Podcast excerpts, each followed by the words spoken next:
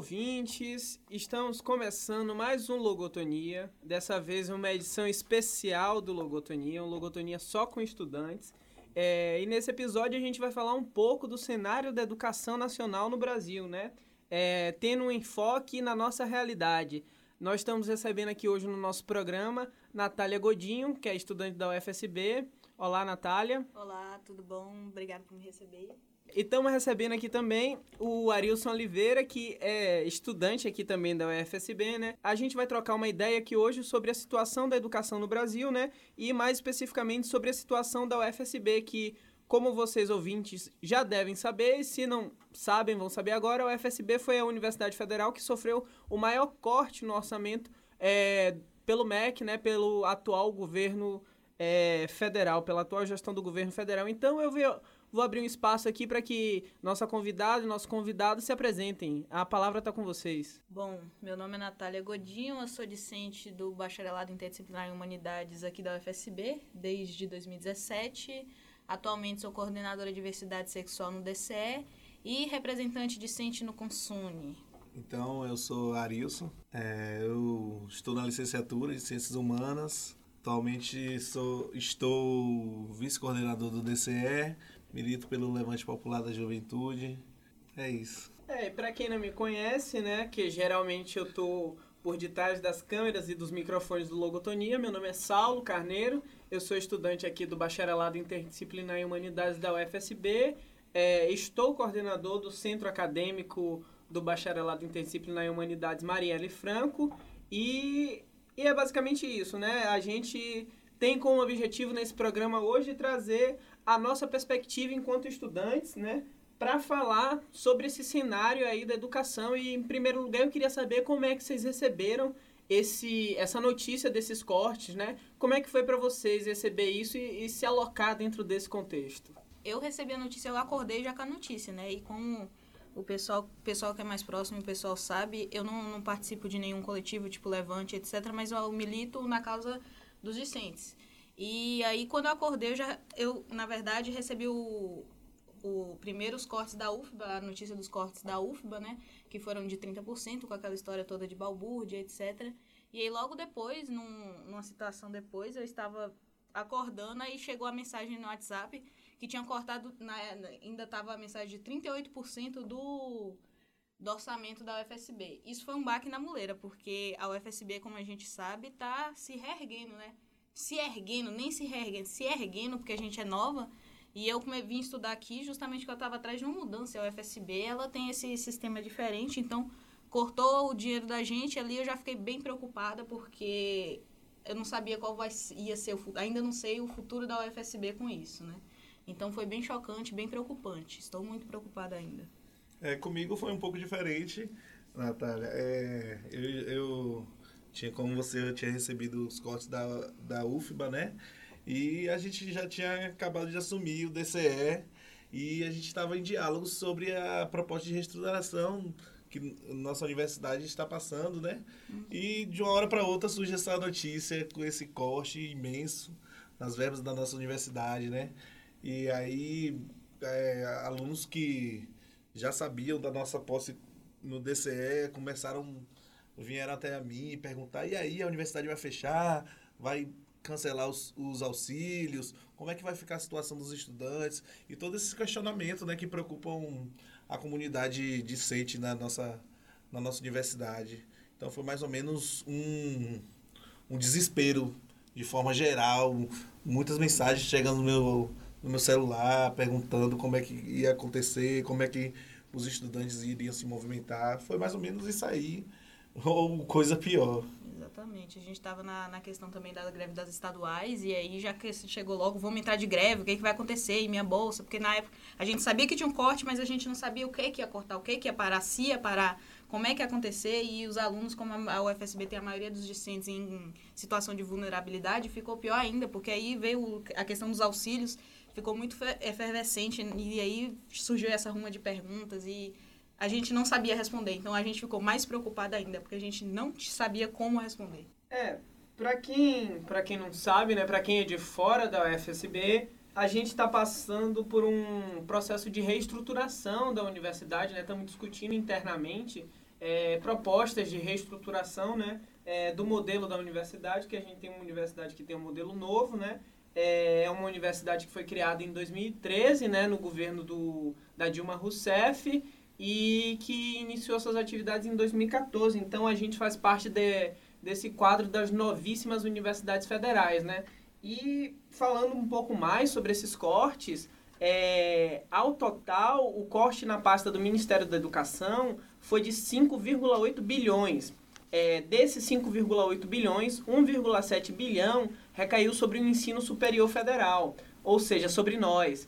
E desse montante total, foi cortado 56% do orçamento da UFSB, né?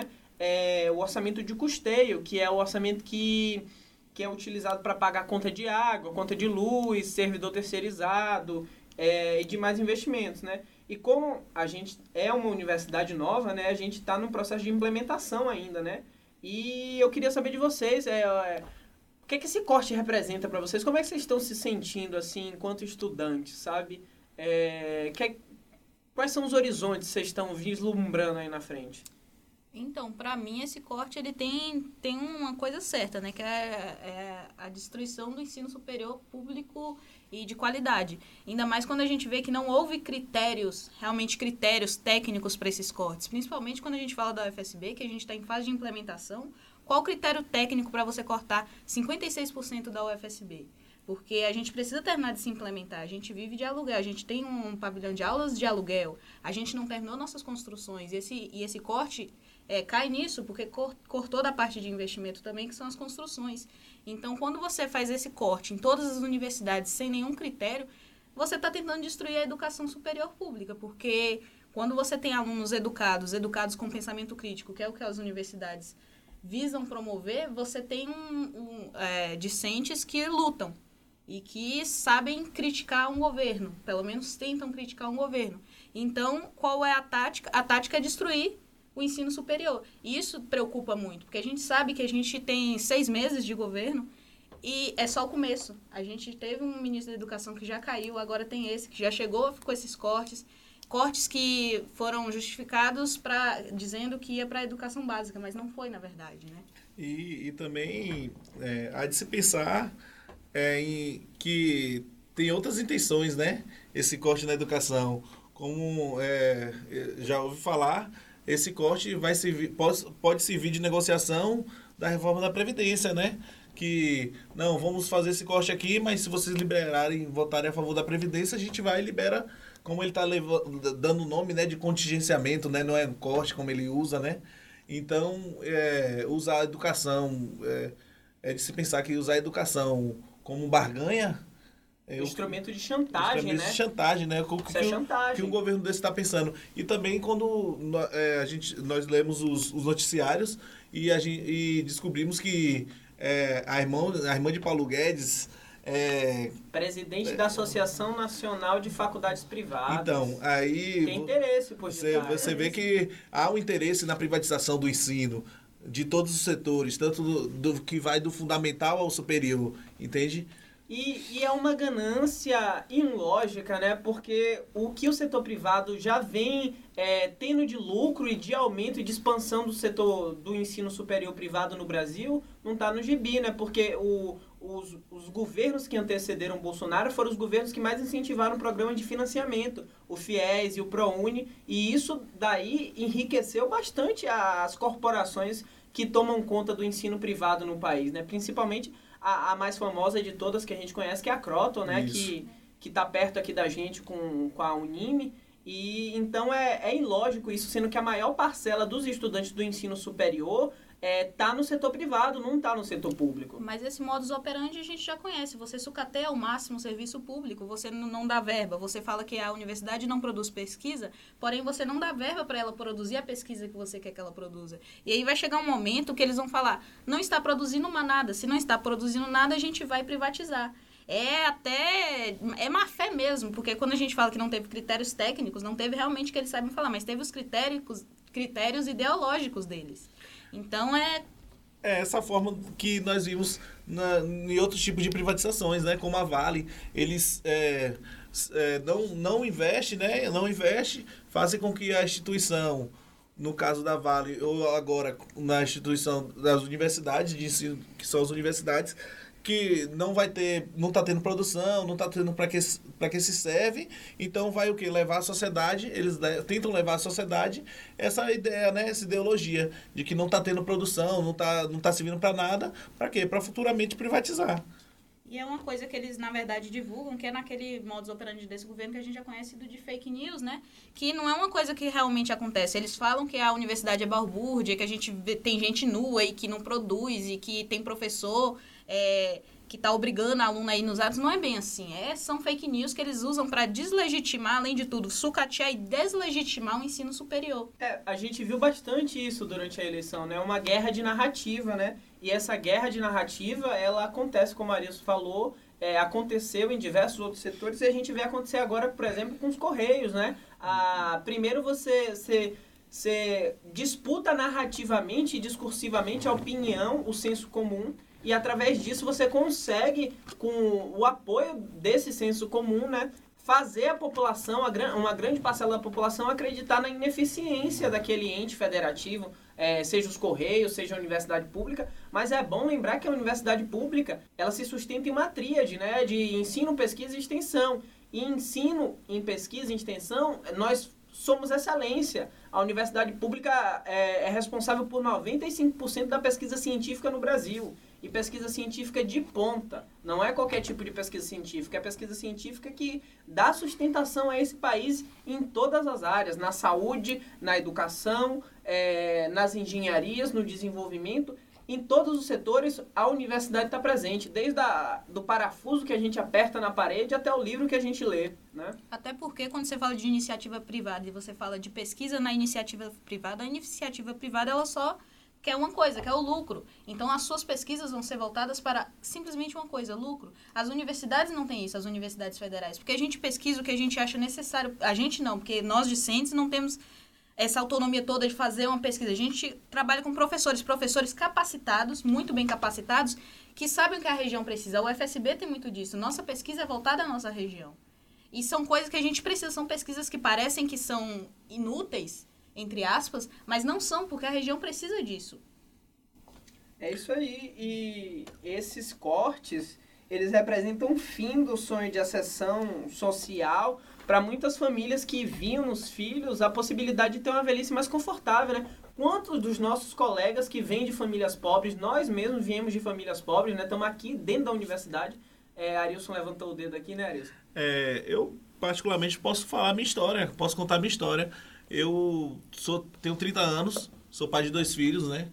É, de, logo depois que eu é, terminei o ensino médio, eu falei, vou descansar um pouco, e esse descanso durou quase 15 anos. E eu não tinha mais perspectiva de vida, de, de, de profissão, de nada.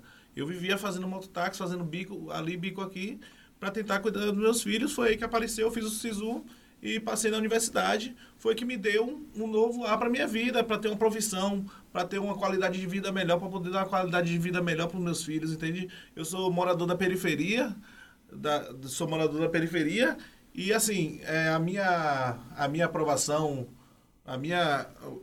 Quando eu entrei na universidade, foi um, um, uma surpresa muito grande para minha família, entende? Uma família de que meu pai é, é semi-analfabeto, minha mãe também, e eu estar nesse lugar hoje representa muita coisa, entende? Uhum. Então, assim, hoje eu tenho. Hoje eu consegui estar aqui. Hoje, hoje eu estou na Universidade Federal, que é das entidades de educação, é o maior nível, entende? Como a gente conhece na sociedade. E assim, é, o, com esses cortes, o que, que eu penso? Que será que eu vou conseguir formar? Entende? Será que meu sonho vai, ser, vai, vai conseguir ser realizado? E assim, então eu, hoje eu luto, hoje eu luto não só para minha formação, hoje eu luto para que outros arilsos estejam aqui dentro, entende? Outros arilsos, outros indígenas, outros quilombolas, que essa universidade foi criada para isso, né? Nós temos 75% de, de sessão na universidade de cotas. Então, hoje a universidade é realidade para muita para muita gente que nunca pôde estar nesses espaços, entende? Então, um corte desse desse desse desse tamanho tira o sonho de muita gente, como hoje a gente pode ver na semana de acolhimento, é, vários alunos também que têm a mesma narrativa de história que a minha, entende? Estão acabando de entrar e estão morrendo de medo, né? De Já medo, entende? de medo. É, faz até pena a gente chegar na nossa semana de acolhimento e falar como a gente está passando por, por, por momentos difíceis, entendeu? E assim, eles falam, poxa, velho, acabei de entrar e meu sonho já pode acabar de terminar. Então é isso. É, nossos sonhos é, estão sendo colocados em, em pauta nesse momento. O sonho de poder ter uma ascensão social, como você falou, entende? De poder ocupar lugares que nunca ocupamos. E esse, eu acredito que seja esse o medo do governo, entende? De quem nunca teve voz, hoje ter voz. Uhum. E ter participação na sociedade. É, porque para além da, da questão da ascensão social, tem a questão de você desenvolver é, uma parcela da sociedade com pensamento crítico muito avançado. E esse pensamento crítico ele vai servir de instrumento para questionar o governo que esteja no poder, seja qual for, como você lembrou bem, Natália, o critério de corte é, é, é, é muito contraditório que o critério de corte de um governo que tanto critica a ideologia tenha sido meramente ideológico, né? Cortar das universidades porque a universidade resistiu durante o processo eleitoral, as eleições, a universidade propôs o debate, propôs Isso. a crítica ao que estava sendo posto, né? E está sofrendo esse corte que eu particularmente vejo como uma, uma forma de retaliação do governo, né? não corte, nem corte, nem contingenciamento. É um sequestro de verba. que Nossa verba está sequestrada e ela só vai ser liberada se o governo não conseguir passar aqueles, aqueles planos de destruição da- do nosso país que eles têm. E É. aí a gente fica nessa. E o pior, quando a Arilson fala dos alunos novos, isso é pior porque a gente, enquanto representação estudantil, a gente tem que chegar lá na frente e falar com eles que é, a, a reitora deu entrevista e que a gente pode fechar em setembro, porque a gente não vai ter verba se não reverter o contingenciamento, o sequestro. Então, isso é mais difícil ainda que a gente tem que chegar para uma pessoa que está com sonhos à flor da pele, acabou de entrar num, na universidade, aquelas pessoas que vêm de família que nunca sonhou em ter o ensino superior na família. Pessoas que saem do ensino médio já pensando que vai trabalhar em mercado, em feira, nisso e naquilo. Pessoas que realmente são paupérrimas. E você chega na frente dele e fala, então, a gente provavelmente pode acabar com seus sonhos em setembro porque a gente não vai ter dinheiro. O governo sequestrou nossa verba. E o que, que a gente faz? Eu queria trazer um dado aqui que eu achei bem interessante, que é da Andifes, né? A Andifes é a Associação Nacional de Reitores das Universidades Federais, e eles fizeram uma pesquisa, um levantamento, eles fazem todo ano, né? A gente respondeu, inclusive, né? O censo da Andifes, e 70,2% dos alunos das universidades federais estão na faixa de renda mensal familiar per capita de até um salário mínimo e meio.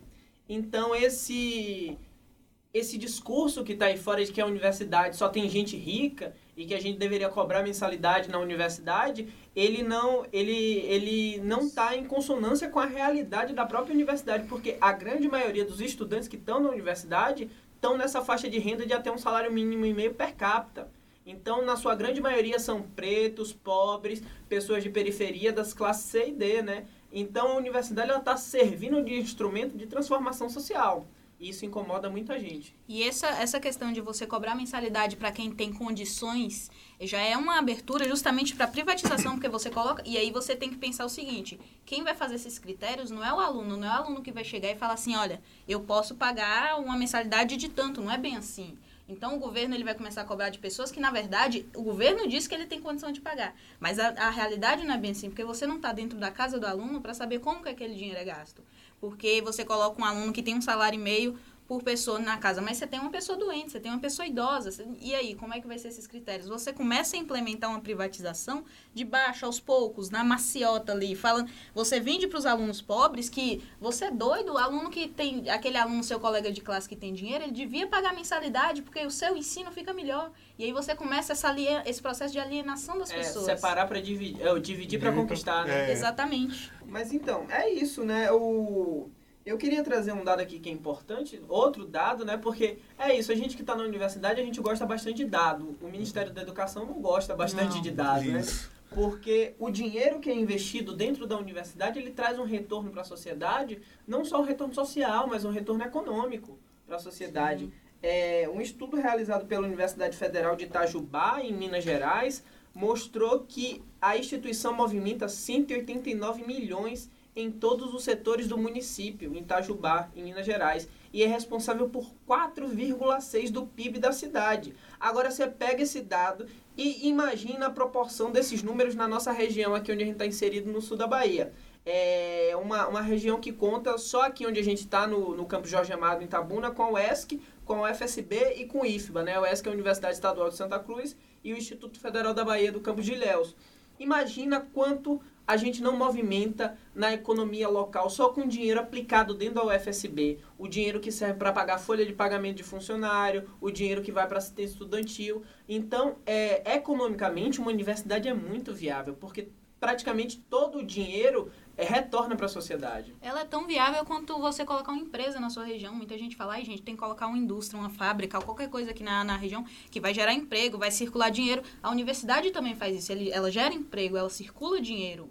E isso é muito bom para o PIB da cidade. Isso é muito bom para o país. Mas aí, se você tira essa universidade, se a gente fecha em setembro, a gente vai ter técnicos administrativos desempregados ou sem receber salário. É, terceirizado sem receber o salário, porque se a universidade não repassa para a empresa, a empresa com certeza não vai estar tá repassando para terceirizado.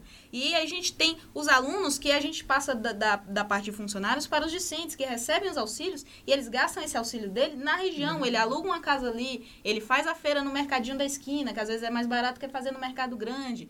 Entende? Ele gasta esse dinheiro dele aqui na região, ele movimenta aqui dentro.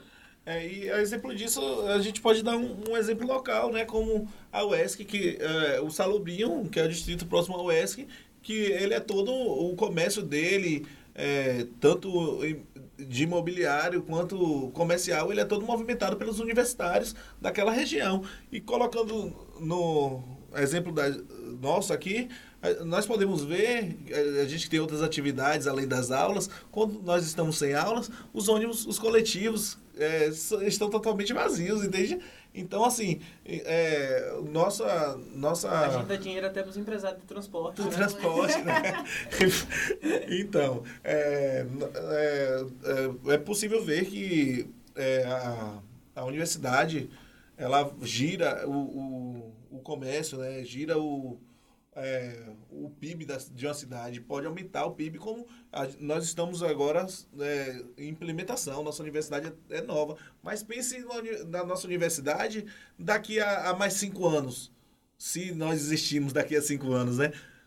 É um fato interessante é que a gente está construindo, está tentando terminar de construir, é. se o governo federal deixar, né? A sede permanente da gente lá, lá é, na rodovia Jorge Amado, e a UFSB é um dos maiores empregadores da região.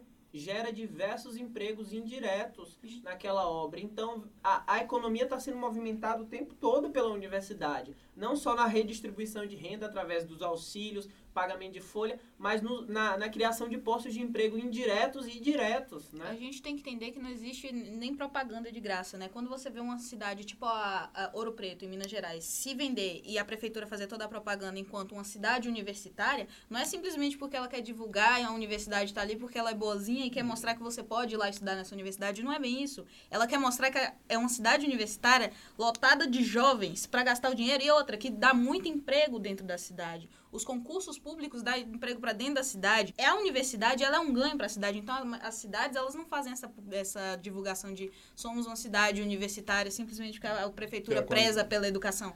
Que a gente sabe que a nossa educação ela já vem sido atacada há muito tempo, né? Não é coisa nova. Mas agora foi muito mais agressivo. Séria, né? É, né? Porque a gente teve, a gente não... Eu acho que o Arilson é o mais velho daqui, ele pode falar com maior propriedade, não sei, talvez é, nos governos Fernando Henrique, a gente teve um ataque, um sucateamento da universidade, mas havia uma disfarçatez por a gente ter um presidente que era acadêmico, né, que era sociólogo, não foi uma coisa tão escancarada, né, é, de, de atacar a universidade dessa forma, de dizer que nós promovemos a balbúrdia, né, a gente tem que entender que quando que um aluno que cresceu aqui, porque eu nasci em Itabuna, eu não morava aqui, mas quando eu tinha lá meus 10 anos, a gente, quando a gente pensa em mudar de vida, em ascender socialmente, as crianças, elas, da minha época, a gente pensava logo em ser famoso, né? É. Porque é o jeito mais fácil de ganhar dinheiro. Depois, a, porque as universidades, elas se multiplicaram de uma forma rápida no Brasil, e aí, depois que a gente começa a ter uma concepção de, cara, eu posso ir para a universidade, que chegar lá eu vou ter um auxílio, chegar lá eu vou ter isso, vou ter aquilo, vou conseguir estudar, mesmo com minha família sendo pobre. Quantas pessoas da região daqui de Teixeira, Porto Seguro, é, Itabuna poderia falar, gente, eu posso cursar um, uma medicina, sei lá, apesar de todos os pesares, eu posso cursar uma medicina aqui na UFSB, lá na UESC. Eu posso chegar na UESC e cursar ciências sociais. E aí, quem aqui poderia, tipo, alguns anos atrás falar isso?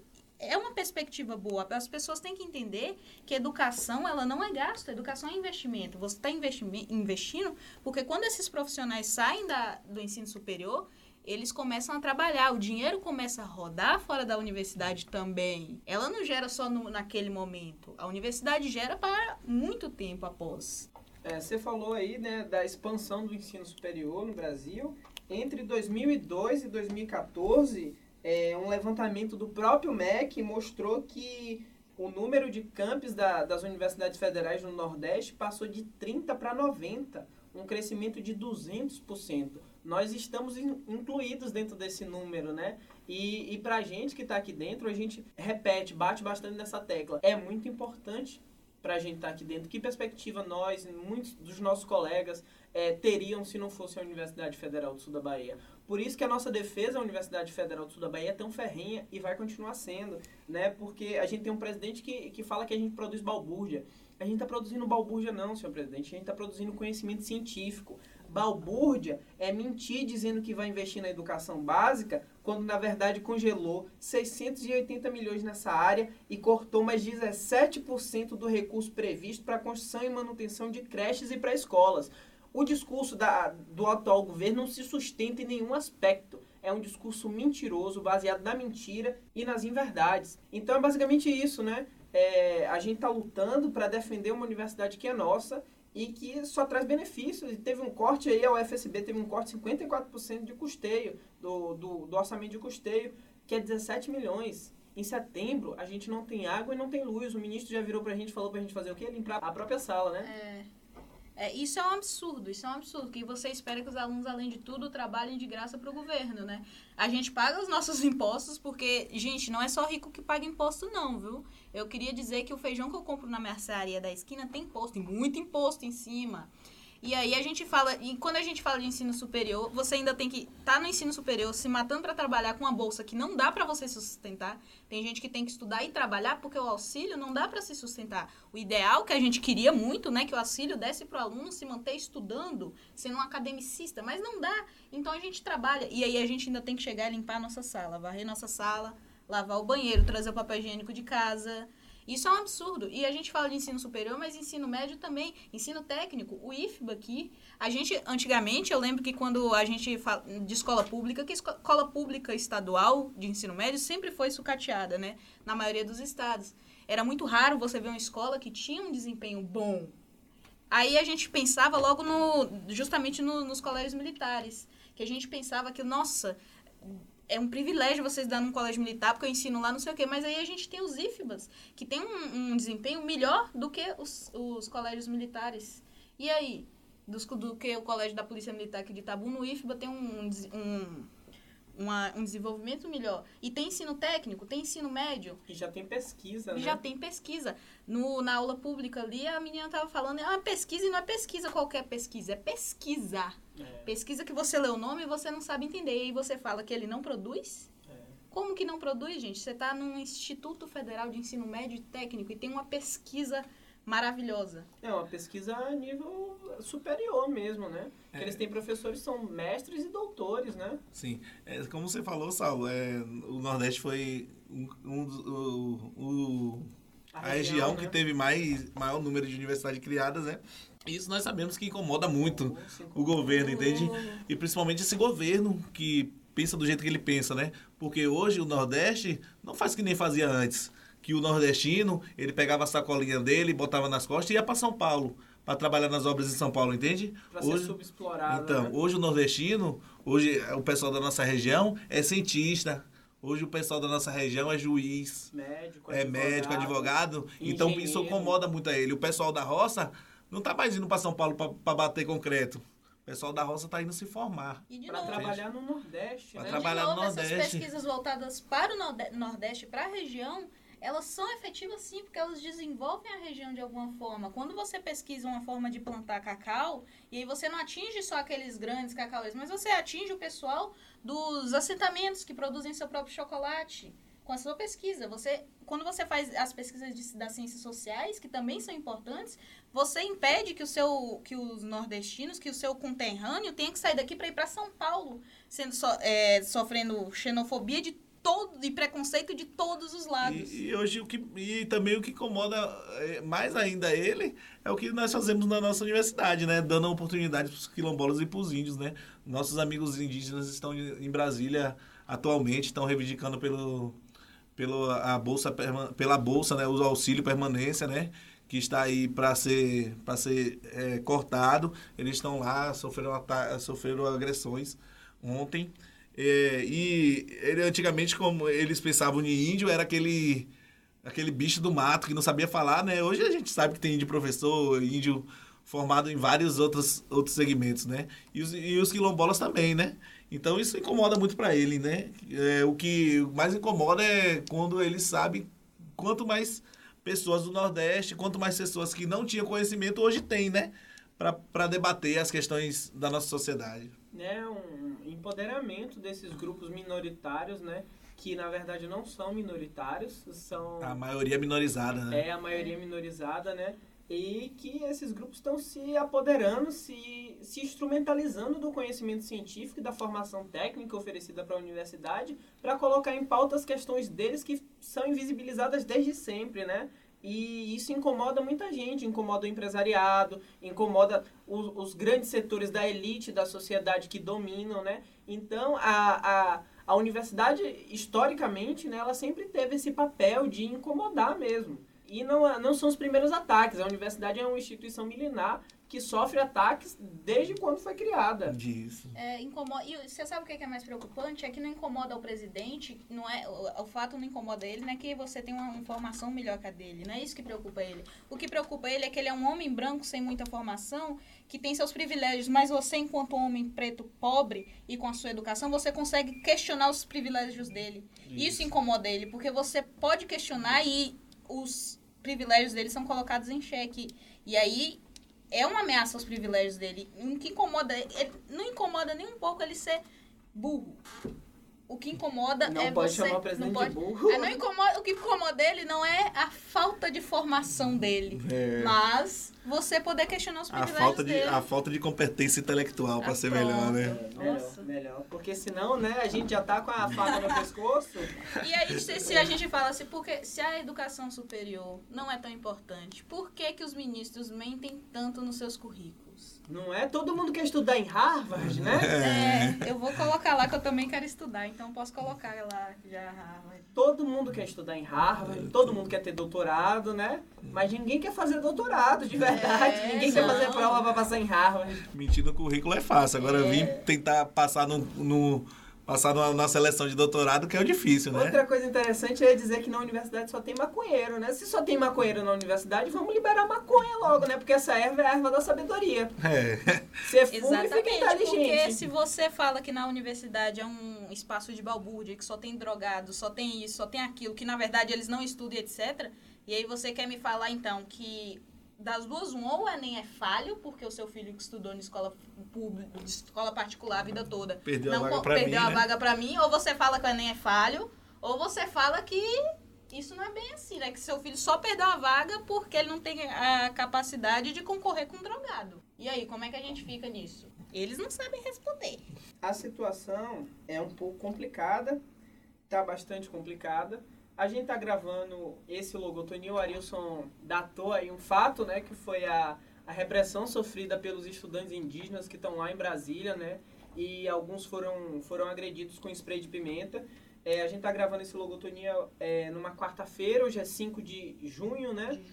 É, muito em breve a gente vai ter aí no dia 14 uma, uma manifestação né, contra a reforma da Previdência, que também nos afeta, né? Nós somos a geração se a gente for fazer um anacronismo é, e fazer um paralelo histórico com o Chile, né? Nós somos a, a geração que não tinha se aposentado ainda quando a reforma da Previdência estava sendo aprovada no Chile e que hoje está se matando, que, tá, é, que, tá, que hoje é idoso, que são idosos e idosas e que hoje estão se matando porque não tem dinheiro para comer nem para comprar remédio, né? E a gente não quer muito ficar nessa situação não, né? Eu pelo menos não quero é, ter que decidir entre comprar remédio e comprar comida. Então no dia 14 o pessoal vai para a rua para defender a previdência é, pública, né? E para defender também a educação pública, né? Porque são questões que estão é, que estão ligadas, é né? Ligadas. É, é, inevitável essa, essa interligação. Mas é, a Natália falou é, sobre a pesquisa científica, né? No ano passado, em 2018, é, a UFSB ofereceu 95 bolsas de iniciação científica é, e gastou apenas, apenas 314 mil reais. Isso é muito pouco dinheiro.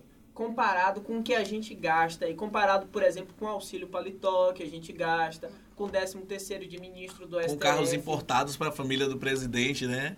Com lagosta para champanhe, para né? ministro. A gente, a gente tem muita coisa no país que a gente poderia cortar, né? Muito muito, muita balbúrdia orçamentária, é. muita mordomia que deveria ser cortada e que não é. E principalmente, Saulo, falando da nossa universidade, nossa pesquisa, eh, nossas pesquisas e extensões da nossa universidade são voltadas para a nossa região, né? Para essa região que foi esquecida por muito tempo, né?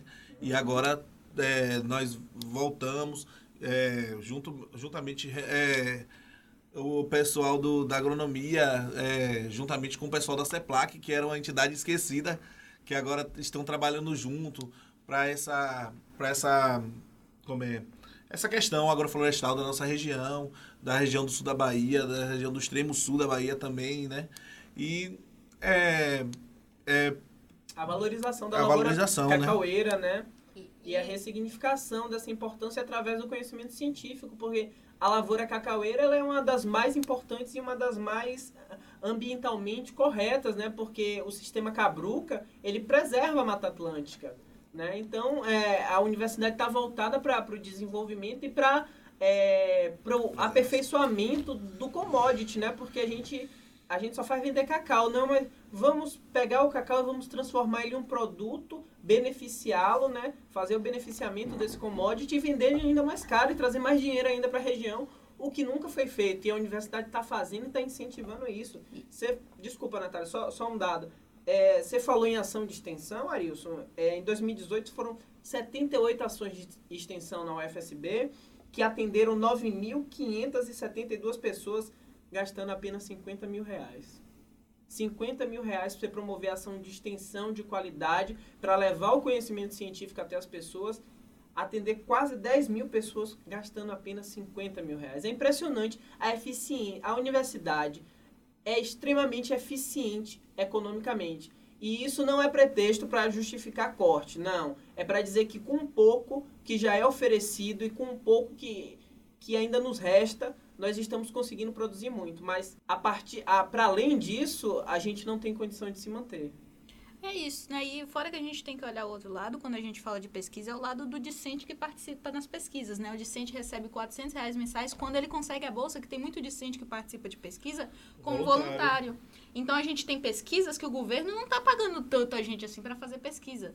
A universidade luta com o orçamento que ela tem para conseguir fazer essas pesquisas. E aí de novo a gente bate na tecla de como é que você cobra pesquisa se você não investe. A nossa universidade mesmo, como é que você vai cobrar pesquisa sendo que você fez um corte e provavelmente a gente não vai conseguir terminar de construir os laboratórios que a gente precisa para fazer mais pesquisa.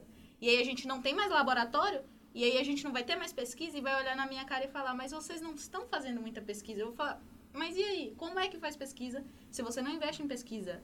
A gente tem pouco dinheiro, a gente produz com esse pouco dinheiro. O que, que a gente não poderia produzir se a gente tivesse o dinheiro total, se a gente tivesse mais investimento na educação? Ia ser muito melhor para o país. É aquela velha máxima, né? É, sucatear para poder privatizar. Isso. Né? Então, o objetivo parece ser esse, né? É, você falou aí do, da, da iniciação científica, né? A gente tem 4 mil estudantes na UFSB, numa universidade que tem apenas 5 anos de funcionamento. Então, é, nosso cenário não é dos mais bonitos possíveis, né? Mas as pessoas estão indo para as ruas, né? A gente teve no último dia 30 aqui em Tabuna, né? Que é onde fica o Campo Jorge Amado, é, duas mil pessoas na rua. E foi um ato muito bonito. A gente Eu fiquei muito feliz de estar nesse ato e de ver que pessoas que não estão ligadas mais à universidade, mas que já estiveram, estavam na rua defendendo a universidade. Eu pude, eu tive a honra e o privilégio de estar lado a lado com minha mãe, né? Que já, já passou pela universidade há muito tempo, mas que fez questão de fazer o cartaz dela e ir para ir para a rua para defender a universidade pública, que foi de onde ela saiu. E, e isso é muito importante. Agora, no dia 14, né?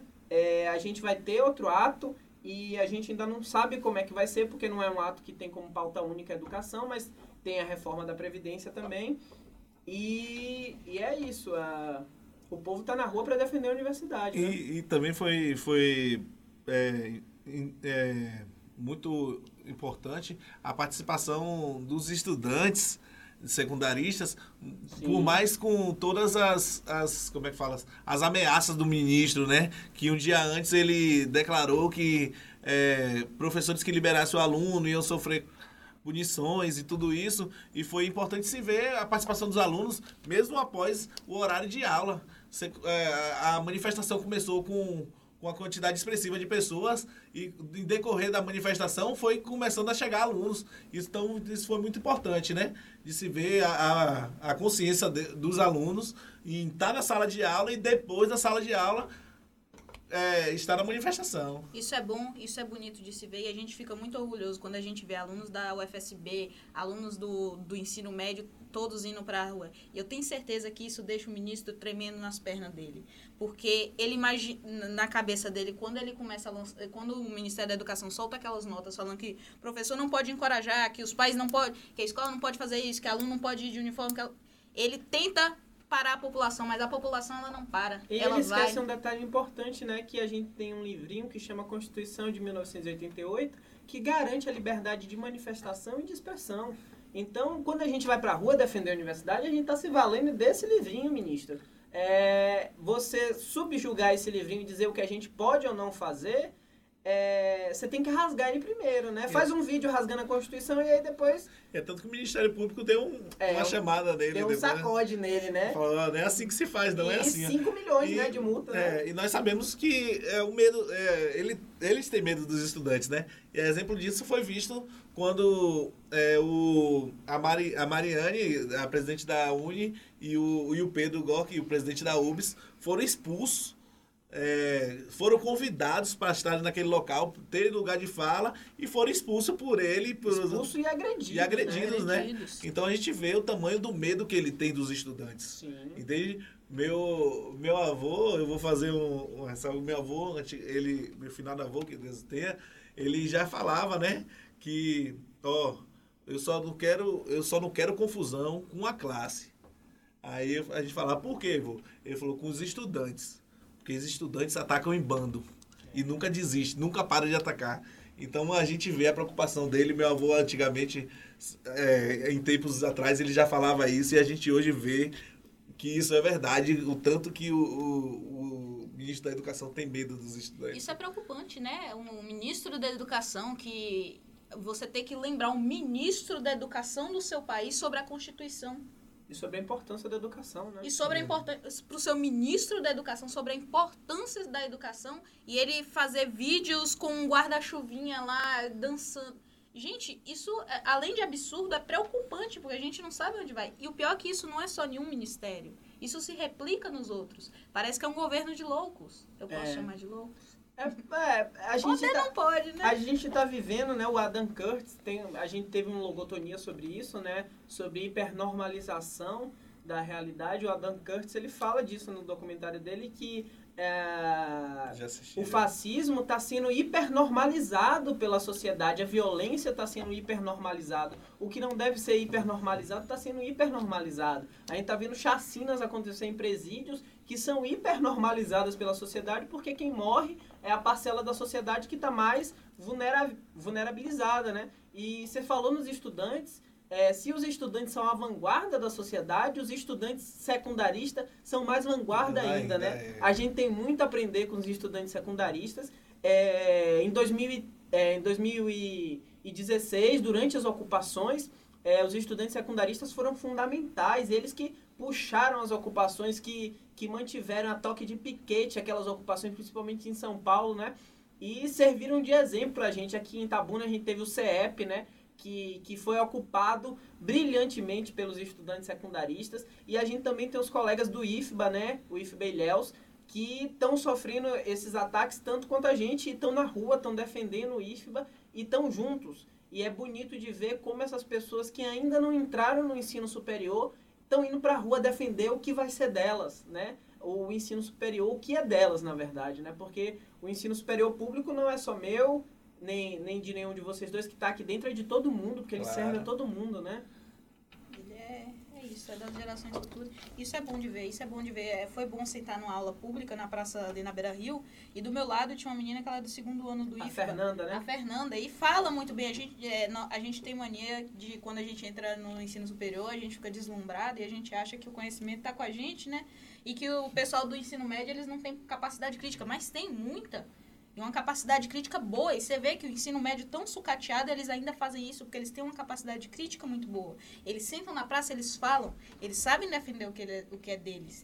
E é uma parte que vai ser importante na nossa luta, porque se a gente ficar só é, é, deixando essa luta para as universidades que tiveram cortes, porque o ensino estadual médio não teve corte. Não teve corte por enquanto, porque a educação ela não vai. Eles não vão destruir só o ensino superior.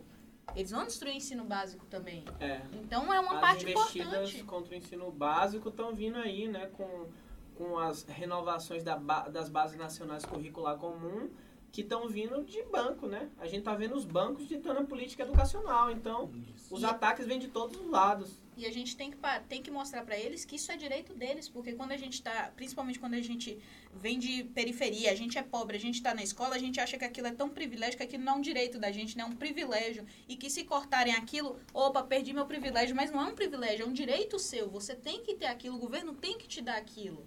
Você pode, deve estar ali. Não é um privilégio que se cortarem você só vai falar, infelizmente cortaram um privilégio meu, mas eu já, já sabia que eu nunca ia poder fazer isso, né? Eu tentei. Não é bem assim, é seu, é nosso. É, é, o que você falou é muito importante. Eu tenho um projeto desenvolvido no, no, no bairro que nós moramos, inclusive nós moramos no mesmo bairro, na Califórnia, e, e, este, e esse projeto tem esse, essa, essa intenção, entende? De conscientizar aquela molecada que está no ensino médio, que essa universidade, tanto a UFSB quanto a UESC foram feitas para a gente, entende? Para a gente da nossa região. Porque em pesquisa que foi feita pela, pela equipe que eu faço parte, é, os, os jovens que estão ali, eles só querem terminar o ensino médio para conseguir um diploma de ensino médio para tentar trabalhar no comércio. Então, numa, numa empresa que requer esse, até o ensino médio, entende? Aí, esse projeto da gente é, é que a- nós fazemos esse, essa triagem, essa conversa, esse diálogo com os jovens, para que eles possam estar ocupando esses lugares que são que foram feitos para eles, entende? Que é os lugares das nossas universidades.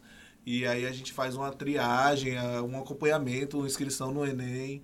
A gente, nós ajudamos a fazer essas inscrições, acompanhamos na, na prova.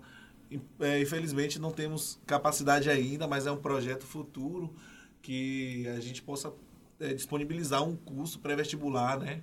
Hum, Sim. Pré-ENEM. A a- gente tá, tá na licenciatura, né, Arilson? A gente Isso. vê que, o, que os estudantes que estão no ensino público, no ensino médio, eles não têm nem perspectiva de fazer um Enem, porque a realidade social e econômica é tão dura com eles que esse é um horizonte tão distante. Isso, isso e pra mesmo. gente que tá aqui dentro, pra gente que já adentrou, a gente tem que estar reafirmando isso o tempo todo. É possível. Vamos.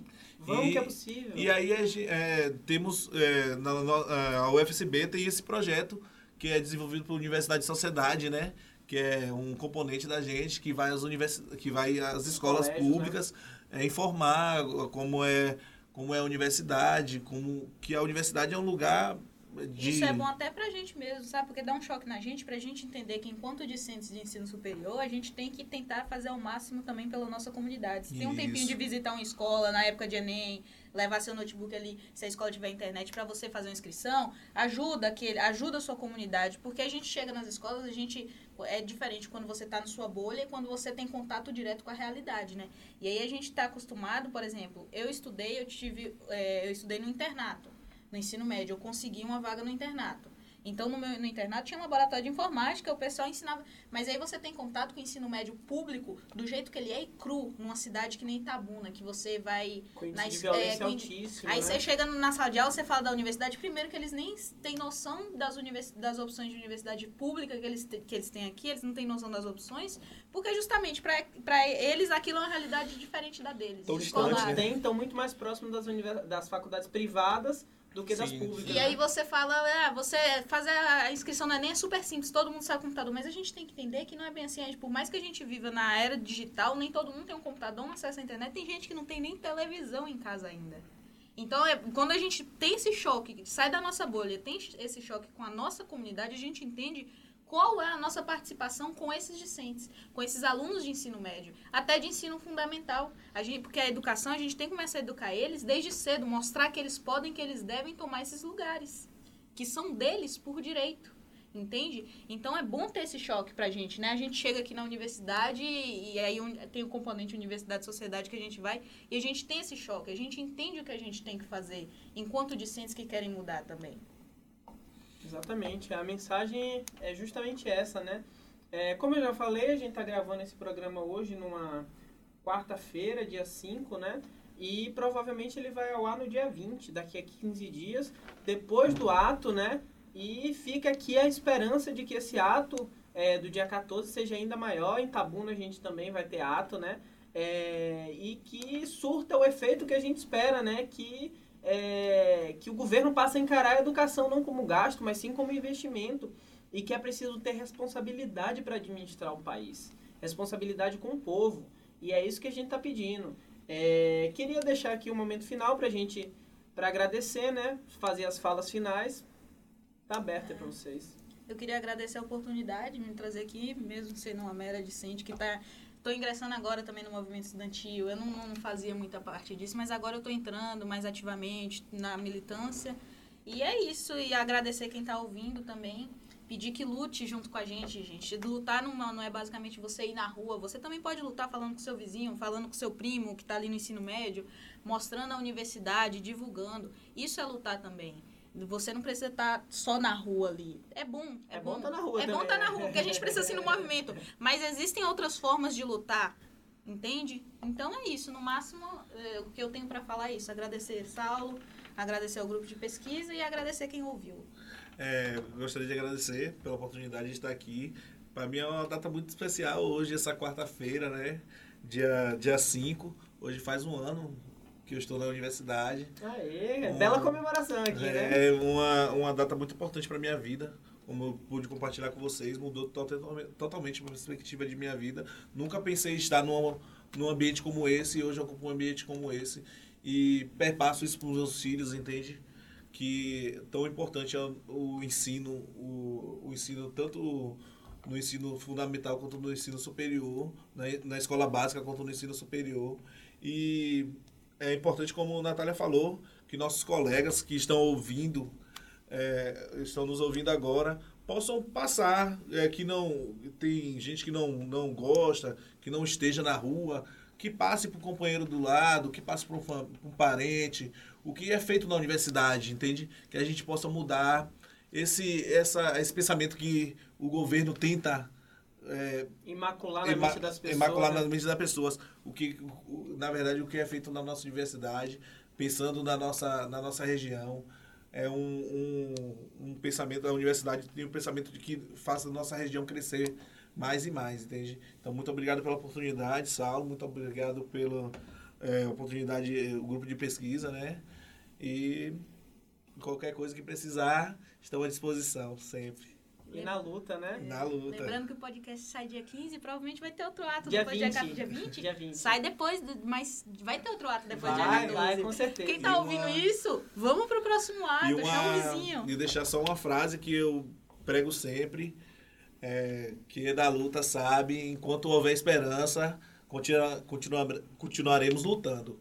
Então, se o governo não escutar a gente agora, dia 14, a gente vai continuar indo pra rua, a gente vai continuar incomodando o ouvido dele e, como Mariana falou, a gente vai continuar a deixar ele sem dormir, entende? Nós vamos, estamos aqui para tirar o sono deles. É isso aí, gente. Queria agradecer a vocês dois, né, por participarem, né? Hoje foi meio difícil para a gente conseguir começar a gravar esse podcast. A gente já está tentando há um tempo. É, e foi muito importante. Obrigado, Natália. Obrigado, Arilson. Siga o Logotonia nas redes sociais. Nós estamos no Facebook, arroba Logotonia. No Twitter, também, arroba Logotonia. É, e também no YouTube, é, canal Logotonia. Nosso podcast também está disponível no SoundCloud, no Spotify, é, no iTunes e no Podcast Addict. É, e é isso aí, pessoal. Escutem o Logotonia, compartilhem com seus amigos e até a próxima. Muito obrigado.